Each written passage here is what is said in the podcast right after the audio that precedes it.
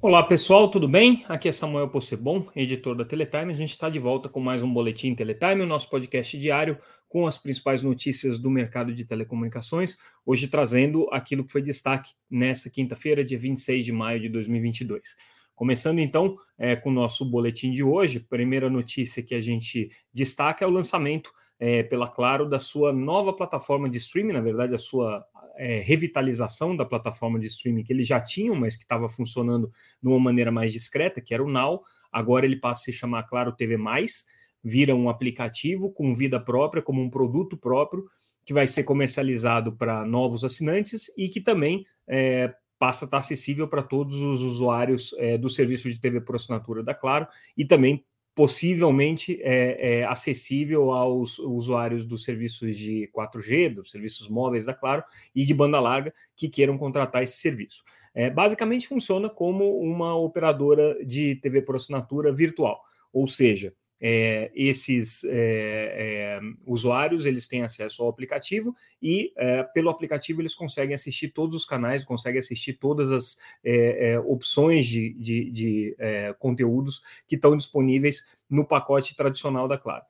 No caso de você só ter o, o, o aplicativo do Claro TV, do TV existem algumas limitações, porque nem todos os conteúdos estão licenciados, estão é, disponíveis para todo mundo.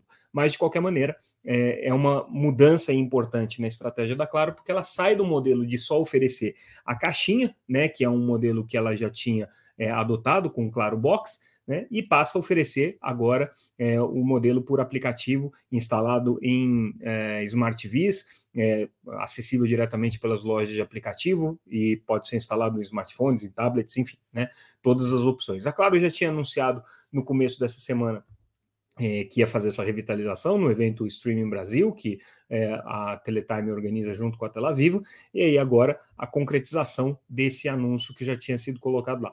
Mudança é, muito importante na estratégia da Claro de televisão por, por assinatura, porque marca definitivamente a migração deles para o modelo é, OTT. Eles, claro, continuam sendo os maiores é, players de TV por assinatura na plataforma tradicional, TV a cabo, também um player relevante no mercado de DTH, mas é, já desde é, o ano passado eles já estão com uma estratégia de migrar é, para os serviços oferecidos em cima da rede de banda larga. Começaram com o Claro Box, o Now já existia, mas era pouco divulgado, era um aplicativo meio que experimental para os assinantes é, do serviço de TV por assinatura e limitado só a eles. Agora, com a nova marca, que é o Claro TV, ele passa a estar acessível aí a qualquer é, possível ou é, potencial consumidor que tenha um acesso de banda larga.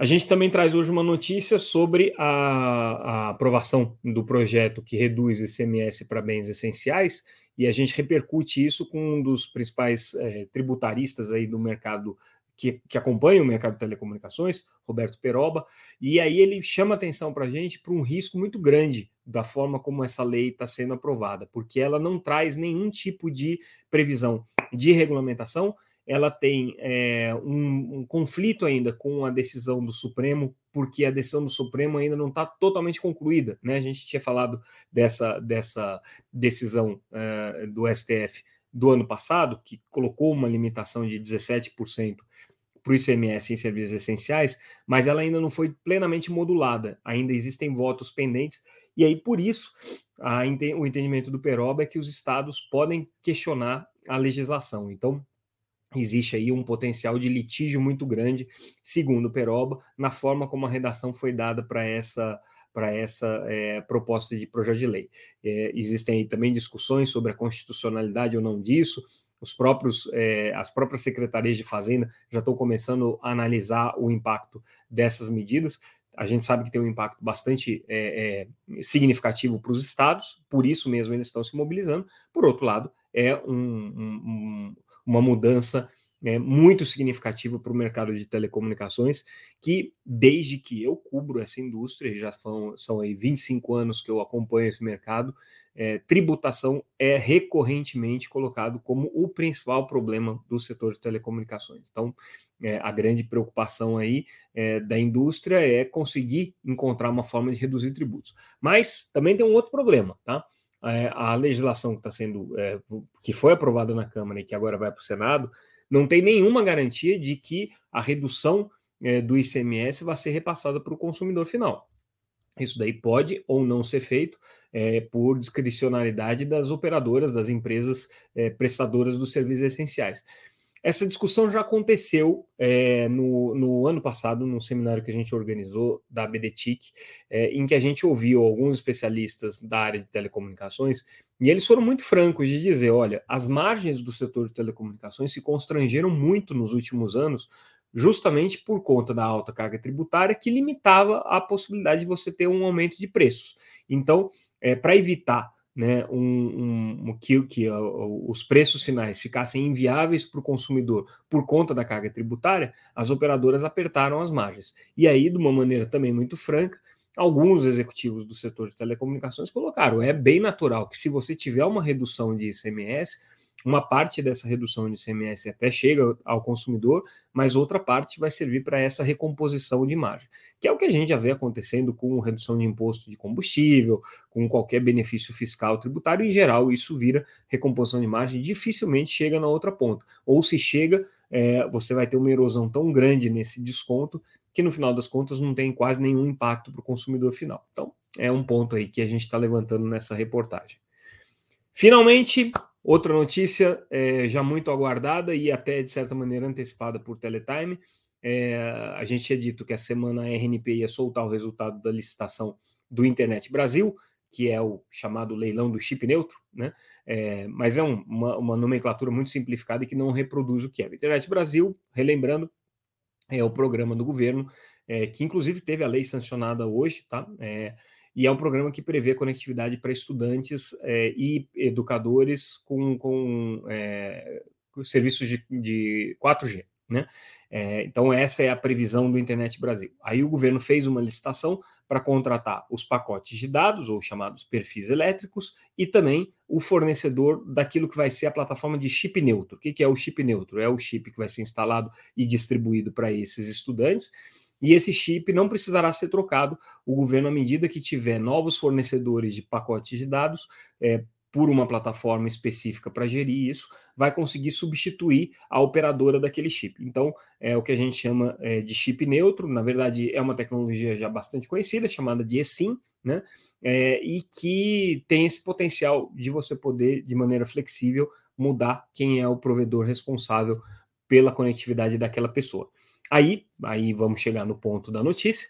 É, hoje a RNP anunciou o vencedor dos pacotes de dados, né, das empresas que vão é, é, oferecer os pacotes de dados. A gente já tinha dito que seriam duas MVNOs, a gente já tinha antecipado essa, essa, essa, esse resultado, né? A Teletime já deu isso em abril ainda. É, e aí hoje foi oficializado os nomes da Dry Company e que é uma provedora, uma MVNO e a Surf Telecom, que é uma outra MVNO. As duas levaram aí o leilão e vão ser responsáveis, então, por esses acessos. No caso da, da Dry Company, ela tem a maior parte do, dos acessos, 70%, e no caso da Surf, é a menor parte, 30%. É, tem uma questão que aí fica uma certa dúvida, tá? Apesar de ter sido uma decisão muito comemorada pelas MVNOs que entraram no, no, no segmento de compras públicas e conseguiram né, emplacar aqui os seus, os seus serviços junto ao governo, é, a crítica que se pode fazer é que a ideia dessa licitação com o modelo do chip neutro era justamente você ter uma diversidade de redes de telecomunicações que permitisse ativar em determinadas localidades uma operadora ou outra em função da cobertura, da qualidade do sinal, do preço que o governo conseguiu, é, e assim, é, com, com isso, o governo teria muito mais flexibilidade. Só que as duas MVNOs, as duas operadoras virtuais que ganharam, tanto a DRAI quanto a SURF, operam em cima da rede da TIM, o que significa que é, o serviço basicamente é um serviço da TIM, com a qualidade da rede da TIM, com as características de cobertura da rede da TIM, das quais a DRAI e a, e a, e a SURF não podem fugir. O que elas podem oferecer diferente são é, condições de atendimento diferentes, preços diferentes, mas nesse caso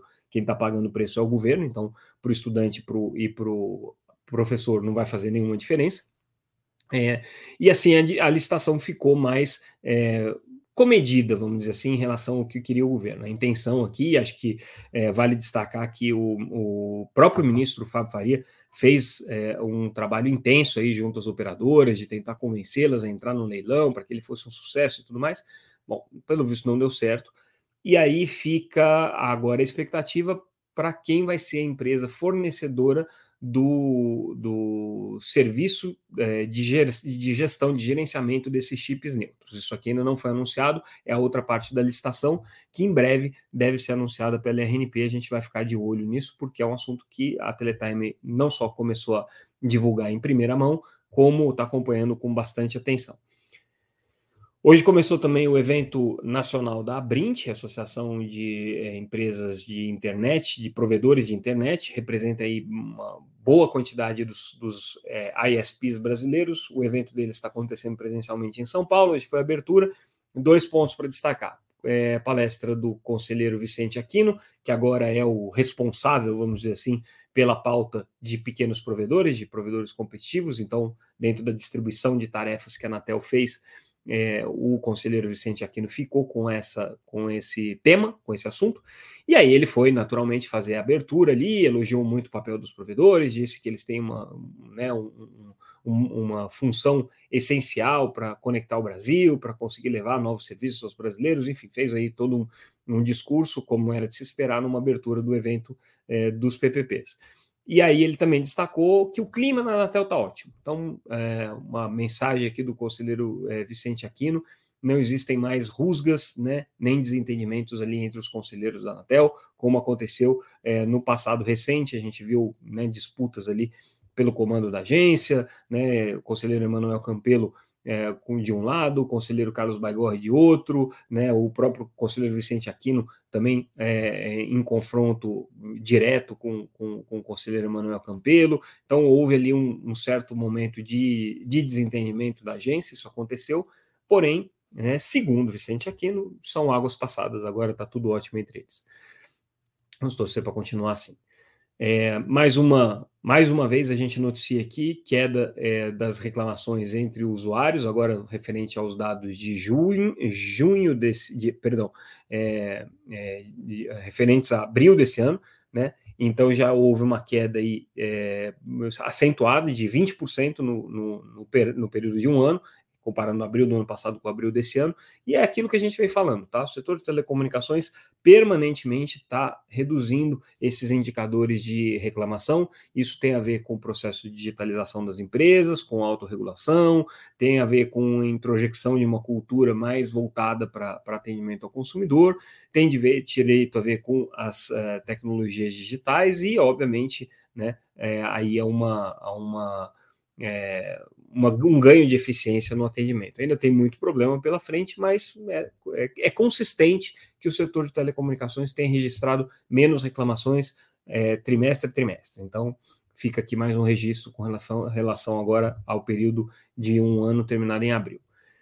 É, a gente mencionou na, na, na, nota anterior, na matéria anterior, o evento da Abrint, né? E aí a gente fez uma reportagem hoje especial com uma panorama uma panorâmica geral de tudo que os fornecedores estão levando lá para o evento da Abrint. Muito destaque para a área de energia, então é, energia e sustentabilidade é uma coisa que está muito é, é, é, destacada ali no, no entre os, os patrocinadores do evento, entre os expositores do evento. Muita coisa relacionada a conteúdos também, conteúdos por streaming para é, provedores de pequeno porte, 5G também na agenda deles e eficiência energética. Então, esses são os temas aí que é, os pequenos provedores têm sido agraciados nesse evento da Abrint. E aí a gente finaliza o nosso boletim de hoje com a notícia de que a Telebrás firmou um acordo aqui com o INSS de atendimento por 179 milhões. Telebrás como a gente sabe, é uma estatal que tem algumas prerrogativas aí de conseguir vender com dispensa de licitação e hoje basicamente é uma estatal que presta serviço para o Estado. Né? Ela tem, claro, alguns clientes privados, mas ela é uma empresa que hoje existe para ser fornecedora é, do Estado. Não, não, não, sou capaz de dizer se ela está vendendo em condições melhores ou piores do que a iniciativa privada é, poderia oferecer, até porque os processos de, de leilão acabam não acontecendo, que ela é sempre contratada com dispensa de licitação. Quanto tempo que vai durar essa, essa possibilidade da Telebrás ser essa fornecedora depende de uma eventual privatização, se um dia acontecer, depende do governo é, mudar a sua forma de contratar e passar a procurar empresas privadas para prestar o serviço, enfim, vários fatores aí que pesam para o futuro da Telebrás nesse aspecto, mas conseguiu aqui mais um bom contrato né, com o INSS e vai ser para os próximos anos a provedora principal de soluções de conectividade para a ponta ali do, do, do, dos serviços do INSS, que não, digamos que não é exatamente é, uma instituição com pouca capilaridade, pelo contrário, tem muita capilaridade. E com isso, a gente encerra o nosso boletim de hoje, amanhã, como sempre, sexta-feira, só vamos atrapalhar a sexta-feira de vocês se houver alguma coisa que justifique. Do contrário, a gente volta a se encontrar na próxima segunda-feira, dia 30, com um evento que a Teletime organiza em parceria com a Feninfra, o Feninfra Live. A gente vai discutir assuntos bem interessantes, vamos falar da migração da concessão para autorização, um tema super polêmico, porque você tem arbitragem de alguns bilhões de reais, a gente no dia do evento vai trazer esse número aqui para vocês. A gente tem é, a questão é, do, do, da regulamentação dos postes, que também está super polêmica, e a gente vai falar também de roubos e furtos de cabo nesse evento que acontece na segunda-feira. Quem ainda não se inscreveu, ele é gratuito, então www.feninfralive.com.br, né, o evento está ali disponível para quem quiser participar gratuitamente, sem custo. Segunda-feira a gente é, vai ter então essa, esse encontro é, durante o evento. E com isso, me despeço mais uma vez. Até segunda-feira. Ficamos por aqui. Obrigado pela audiência. Até mais, pessoal.